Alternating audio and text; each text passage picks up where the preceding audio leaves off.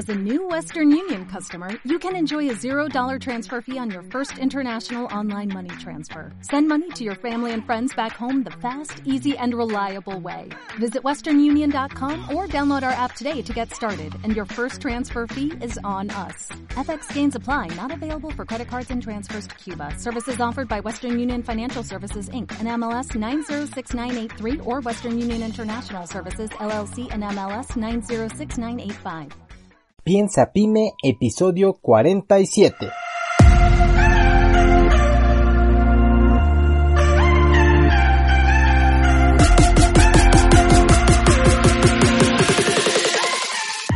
Hola, ¿qué tal? Yo soy Jorge Santiago y te doy nuevamente la bienvenida al podcast Piensa Pyme.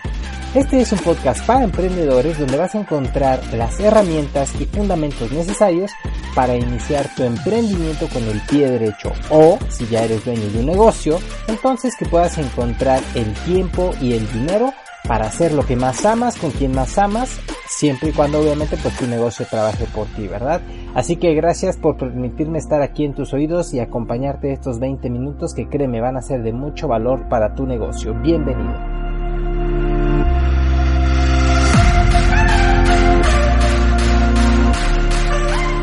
Hola, hola, ¿qué tal muchachos? ¿Cómo están? Les habla Jorge Santiago y les doy una muy calurosa bienvenida a este su podcast de negocios. Hoy tengo para ti el episodio número 47 y el día de hoy haciendo una pregunta referente a la operación de un negocio o una empresa familiar. Y eh, no pedí exactamente la autorización para mencionar el usuario de Instagram, así que solamente le voy a llamar María a la persona que me hizo esta consulta para mantener su anonimato, ¿verdad? Bueno, pues antes de iniciar, quiero invitarte a que me sigas en redes sociales. Estoy como JI Santiago L en Facebook, en Twitter y en Instagram. Y también en jisantiago.com te va a llevar a mi página web. Constantemente estoy subiendo ahí información muy importante referente precisamente a lo que es emprendimiento, pymes y startups. Por último, también eh, si tienes interés en el tema de desarrollo humano o liderazgo, que creo que son dos temas obligados para cualquier emprendedor, te invito a que escuches mi otro podcast que se llama Del 5% y lo puedes encontrar en cualquier plataforma como iTunes, iBox, Spotify, etc. Incluso en esta semana vamos a hablar de cómo superar un evento traumático o una relación de pareja. Está bastante interesante, entonces si te pasas por ahí, échale un oído, créeme, te va a ayudar mucho. Ahora, si vamos ya de lleno con el tema del día de hoy, y mira, es muy común ver eh, que una empresa familiar, de hecho, eh, un estudio realizado en México en el 2017 obtuvo que 7 de cada 10 negocios o empresas en México son empresas familiares. O sea, imagínate, este es un dato bastante interesante ya que si en sí mismo un negocio o una empresa representa ya un gran reto, crearla y operarla, ahora imagínate una, una empresa familiar, pues es todavía más complicado. Entonces, emprender con la familia tiene muchas cosas buenas, sin embargo, también requiere que en ciertos aspectos se delimiten cosas para evitar mezclar las relaciones con las relaciones familiares, con las laborales, porque de hecho precisamente pasa el problema de que por ser familia se piensan que tienen alguna preferencia, algún trato preferencial o que tal vez no tienen tanta responsabilidad. Y mira, esto originó a esta consulta. Sucedió que en una historia de Instagram donde estaba yo hablando de las cualidades de un equipo, puse ahí una pregunta para que me comentaran pues las cualidades que, que, que consideraban que eran importantes en un equipo y alguien puso que la iniciativa era fundamental, a lo cual yo respondí pues que tenía toda la razón y que precisamente la falta de iniciativa y esa famosa frase de eso no me toca a mí, entre comillas así, es un cáncer para cualquier negocio. Entonces ahí fue donde María reaccionó a esa a esa publicación y me dijo pues que eh, me envió por mensaje directo porque así es como te los manda Instagram y me, puso el siguiente comentario o sea, reaccionando a esa historia me puso, eso me pasa muy seguido con el personal y lo malo es que me pasa con la familia, pues a veces siento que por lo mismo de ser familia sienten seguridad de hacer lo que les guste, como por ejemplo no llegar a trabajar y mucho menos a avisar. Eh, platicando ahí un poco con María, pues eh, le dije, ¿sabes qué? Mira, es un tema bastante interesante y bastante más común de lo que a veces quisiéramos, entonces, pues es un buen tema para el podcast y pues aquí estamos. Hoy te voy a compartir siete tips o siete claves que te van a permitir operar un negocio con tu familia o con familiares. Y aclaro que es sobre cómo operar el negocio, es decir, no fundarlo, es decir, sino el día a día, porque si lo que te interesa es cómo iniciar un negocio, eso lo traté en el episodio número 23 de este podcast, entonces te remito allí para que sepas cuáles son los principales errores que se cometen al iniciar un negocio y cómo tú lo puedes evitar. Pero en este caso va más del día a día, de, la operación normal, del abrir y cerrar el negocio cada día. Eh, no solamente te va a servir para un negocio familiar, te va a servir para un negocio, de hecho, de cualquier, cualquier tipo de negocio que involucre un equipo de trabajo. Me van a disculpar el día de hoy, ando un poquito, poquitín agripado, así que, bueno, pues discúlpenme. Ahora sí vamos de lleno con el tema del día de hoy. El punto número uno que quiero compartirte es diferenciar siempre entre la familia y el equipo. Y es que mira, cuando piensas contratar a un familiar en tu negocio, hay muchas virtudes y muchas ventajas de tener a un familiar, sobre todo porque es alguien de tu confianza, pero sí es bien importante dejarle claro desde el inicio que la empresa es un equipo y no una familia. Y aquí es donde tú debes de estar muy muy interesado en crear un ambiente de confianza, pero siempre diferenciando que son un equipo. ¿Por qué no son una familia? Porque mira, en la familia, para bien o para mal, si alguien hace algo que no tiene que hacer o que no te gusta, pues no hay más remedio que aguantarse o hablarlo o tratar de solucionarlo para que eso se haga o alguien más termina haciendo esta tarea. Es decir, no puedes decirle a la persona, a tu hermano, por ejemplo, sabes que vete, ¿no? O sea, no, no se puede, es la familia y, te tienes que, nos tenemos que cuidar entre nosotros. Pero en un equipo es completamente diferente, porque, eh, por ejemplo, en los deportes, si, si, un equipo está trabajando bien, todos saben cuál es su rol, cuál es su posición, cuál es su responsabilidad. ¿Y qué pasa si alguien no está al 100% comprometido? Ah, pues simplemente se tiene que ir y llegará alguien más que cubra ese puesto que sí se comprometa con el equipo. Así es tu negocio. Tienes que tratar al equipo, al negocio, perdón, como si fuera un equipo. Y por ello es fundamental que cada quien sepa cuáles son las responsabilidades y el rol que cada uno tiene que desempeñar. Y no solamente eso, sino en caso de no cumplirlo, cuál sería la penalización por no hacerlo. Ahora, la persona que tú estás contratando, no por ser tu familiar, significa que va a tener una contratación preferente o más rápida. De hecho, es conveniente que te sientes con la persona que le aclares cuáles sería su puesto, sus responsabilidades, su sueldo, su contrato y que se firme y que se le capacite en su puesto como cualquier otra persona normal, porque de esta manera esta persona va a poder desempeñar su rol de manera correcta desde el principio.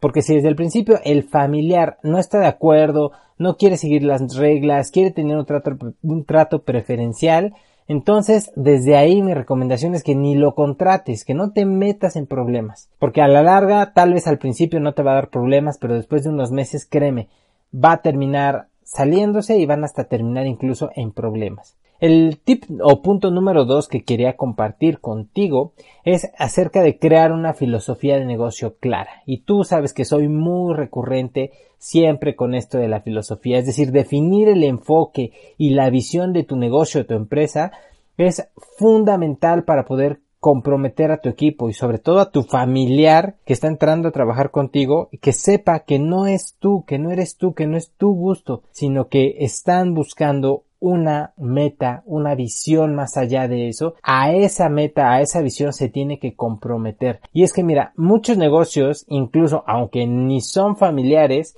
fracasan por esto, porque no saben cuál es el rumbo que se, que, se va a tomar y por consiguiente ni siquiera el equipo sabe o no tiene claro si cada acción que está llevando a cabo está alineada con la visión del negocio. Así que no importa qué tan pequeño sea tu negocio, necesitas siempre, siempre, siempre tener una filosofía clara un norte que le permita a todos saber cuál es el rumbo hacia dónde se dirigen. Eh, porque mira, nadie se va a comprometer con una visión que no existe. O sea, eso es más que obvio, ¿no? O sea, por ello es importante que debes, debes crearla incluso antes de abrir el negocio. Son, es uno de los cimientos principales de cualquier negocio que sea exitoso a largo plazo.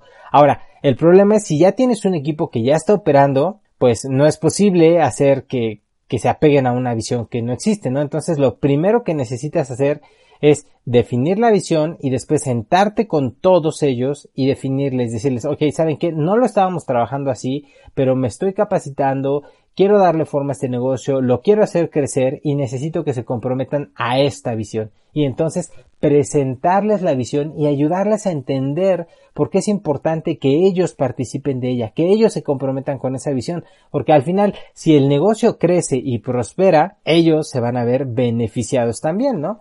¿Por qué? Porque va a haber más puestos, va a haber mejores sueldos, va a haber más prestaciones, etcétera, etcétera, etcétera. Vamos con el punto número 3, que es establecer reglas claras. Ahora, mira, independientemente de la filosofía, que es el punto 2 que, del cual acabamos de hablar, necesitas establecer normas que se tengan que cumplir. Es decir, asignar tareas y dejar responsabilidades bien claras y delimitadas para cada puesto, no para la persona, para cada puesto. Es decir, tú eres mi familiar y eres fulanito, pero tú aquí dentro de la empresa eres el responsable de esto, o eres el coordinador de lo otro, eres el de atención a clientes, eres el gerente, eres el encargado, o cualquier puesto, y tus responsabilidades son estas. Tienes que hacer esto, esto, esto y esto, y tus responsabilidades son que esto esté bien, que esto funcione así, que esto no sé qué, porque de esa manera todo el mundo puede trabajar mejor. Es decir, y no solamente la, digamos, las responsabilidades, sino las métricas eh, que van a permitirte medir el desempeño de cada quien, porque así todo el mundo va a saber si están haciendo las cosas bien o si están haciendo las cosas mal. Además, con esto vas a tomar, eh, vas a evitar, perdón, que alguien se tome atribuciones que no le corresponden o que se deslinde de tareas que en principio sí son su responsabilidad, pero como no está en papel, como no está especificado, pues simplemente empiezan como que a deslindarse de ellas. Además de esto, necesitas tener un reglamento donde se establezcan las normas y conductas que apliquen para todos. Es decir, no basta solamente con tener reglas o un reglamento interno en base a los sueldos, los horarios, los salarios y demás. Es decir, debe existir un reglamento donde se especifique cuál es la penalización para cualquier infractor, ya sea desde una llamada de atención o una penalización económica e incluso hasta la baja de, de esta persona de la empresa y que ese reglamento aplica para todos igual, porque solamente así van a tener las reglas claras. Es decir, como si tú estás jugando un juego, ¿cómo haces que todos jueguen bien? Si todos juegan conforme a las mismas reglas, porque si alguien no la sabe, pues va a terminar haciendo algo de, lo que los demás pues no van a estar de acuerdo. Entonces, eso es lo mismo que tú tienes que aplicar aquí en tu negocio. Vamos con el punto número 4 que es evitar excepciones y preferencias. Mira, un grave error es dar un permiso especial o hacer algún tipo de excepción a ciertos empleados por ser familia. Que porque es mi hermano, ah, pues puedes llegar tarde y no hay problema. Ah, pues porque eres mi primo, te puedes ir temprano no hay problema. Ah, pues que como eres fulano, vas a faltar tal día y no te voy a descontar el día. El problema no es al principio, no es cuando haces esa excepción, sino el problema es que esa excepción se empieza a convertir en la nueva regla. Es decir, si se empiezan a romper las reglas, a, no respetarlas y no hay una consecuencia, después se va a volver a repetir y ya no solamente por parte de este familiar, sino que los demás van a ver, ah, pues es que él está haciendo esto y no pasa nada, entonces yo también quiero hacerlo, yo también quiero tener derecho a esto, ¿verdad? Y si tú no se los permites, va a surgir cierta inconformidad que va a mermar la productividad de todo el equipo. Por ello que no importa si es tu hermano, si es tu primo, si es tu cuñado, si es tu familia, si falta alguien, por ejemplo, se le tiene que descontar el día como cualquier persona. Es decir, las reglas deben de aplicar para todos y exactamente en los mismos términos, porque solamente así hay una congruencia de tu actuar con lo que tú estás planteando, con lo que tú quieres lograr. El punto número 5 es mantener transparencia. Este punto hace referencia no en no manejar algún tipo de apoyo, bono, permiso o algo, eh, sino que hay personas que a veces lo hacen, pero lo hacen escondidas, pensando en que, ah, ok, pues le doy el permiso y total, no es, no, nadie se va a enterar, le voy a dar trato especial y pues no va a pasar nada. Mira, al final todo se sabe. Y si no es por una o por otra situación o por otra persona, terminan enterándose. Y lo peor es que si en caso de que, bueno, no se enteren, vas a tener que vivir todo el tiempo cuidando que los demás no se enteran de esa situación para que para evitar que empiecen esas inconformidades. Es desgastante, es pesado y no te va a permitir enfocarte 100% en hacer las cosas productivas. Entonces, una organización donde la estructura y las líneas jerárquicas son siempre transparentes, es mucho más sano, mucho más productivo y recuerda que laboralmente hablando pues no son una familia, son un equipo. El número 6 es ser claro y directo con todos. Es decir, si ya has trabajado en las áreas anteriores, estos cinco puntos que ya te di, este punto 6 consiste simplemente en crear una cultura de respeto en cuanto a las reglas. Es difícil que al principio todos las adopten y todos se acostumbren a hacer lo que tienen que hacer. O sea, el implementar este tipo de cambios, sobre todo en empresas que ya tienen tiempo o años funcionando de una manera, por lo general va a ocasionar molestias. Pero aquí es donde es bien importante que tú recalques la visión que tienes del negocio y que los ayudes a concientizarse, a entender por qué si ellos ayudan y contribuyen a que todo funcione, también les va a convenir, porque también se van a ver beneficiados. O sea, entender que al final de todo, pues el bien es para todos. Y así poco a poco se van a ir alineando. Y seguramente va a haber alguno si es una empresa pues más o menos grande una pyme de unos 20 30 personas alguno no va a estar de acuerdo Alguno siempre te va a poner peros, siempre te va a poner caras, siempre, siempre te va a poner trabas. ¿Por qué? Porque no está dispuesto a respetar esas reglas, a respetar esa nueva visión, esa nueva disciplina. Y en ese caso, con todo el dolor de tu corazón, vas a tener que prescindir de él como colaborador. Y mira, al final, créeme, se va a poder molestar y a lo mejor se va a ir. Pero después de un tiempo, si son familias y si son maduros, van a terminar restableciendo su relación. Porque, por el contrario, si tú permites que esa persona se quede, va a empezar a violar las reglas y va a empezar a hacer que todo por lo cual tú estabas trabajando pues termine por no funcionar. Y el negocio se va a estancar en el mejor de los casos o en el peor de los casos pues vas a tener que cerrar. Entonces acuérdate la familia es familia y el negocio es negocio. Eso es bien importante entenderlo. Y por último buscar acuerdos en las áreas donde no exista un reglamento como tal, es decir, establecer lo que yo llamo las reglas de casa. Mira, hay cosas que no necesariamente se establecen en el reglamento de la empresa como tal, pero para esas áreas, por ejemplo, como mantener limpio su lugar, respetar los espacios, respetar las cosas de otros, o sea, cosas que no son tan, tan, tan rígidas, es conveniente hacer una reunión, que tú los reúnas y que busques llegar a un acuerdo mediante la opinión de todos para que al final la mayoría esté de acuerdo o por lo menos todos estén informados de esa situación. Porque si este reglamento, si no creas este reglamento o este decálogo, como te digo, me gusta llamar las reglas de casa, mm, si no está ahí, si no está a la vista, entonces cada quien va a jugar conforme a sus propias reglas. Y si cada quien hace pensando o, actúa pensando en que lo que hace es lo mejor, no necesariamente eso va a ser lo mejor para otros. Y entonces ahí es donde vienen los problemas. Este reglamento o decálogo necesita estar a la vista de todos, necesita estar ahí y necesitas hacer que se cumplan. Sobre todo, tener bien claras cuáles son las penalizaciones, que ellos sepan que si se viola una regla hay una penalización. Porque de otra manera, si tú dices, bueno, es la primera vez, te lo paso, ahí empezamos con los problemas. Entonces, si te das cuenta, básicamente todo lo que te acabo de compartir es básicamente establecer disciplina y mantener una buena comunicación interna. Y con estos dos aspectos vas a poder hacer que tu negocio empiece a tomar dinamismo, que la gente se empiece a comprometer y la que no, pues definitivamente se empiece a ir. Espero que estos tips te ayuden a mejorar este aspecto y no solamente que los conozcas, sino que realmente los apliques, porque escucharlos ahorita es fácil, pero aplicarlos te va a implicar un reto.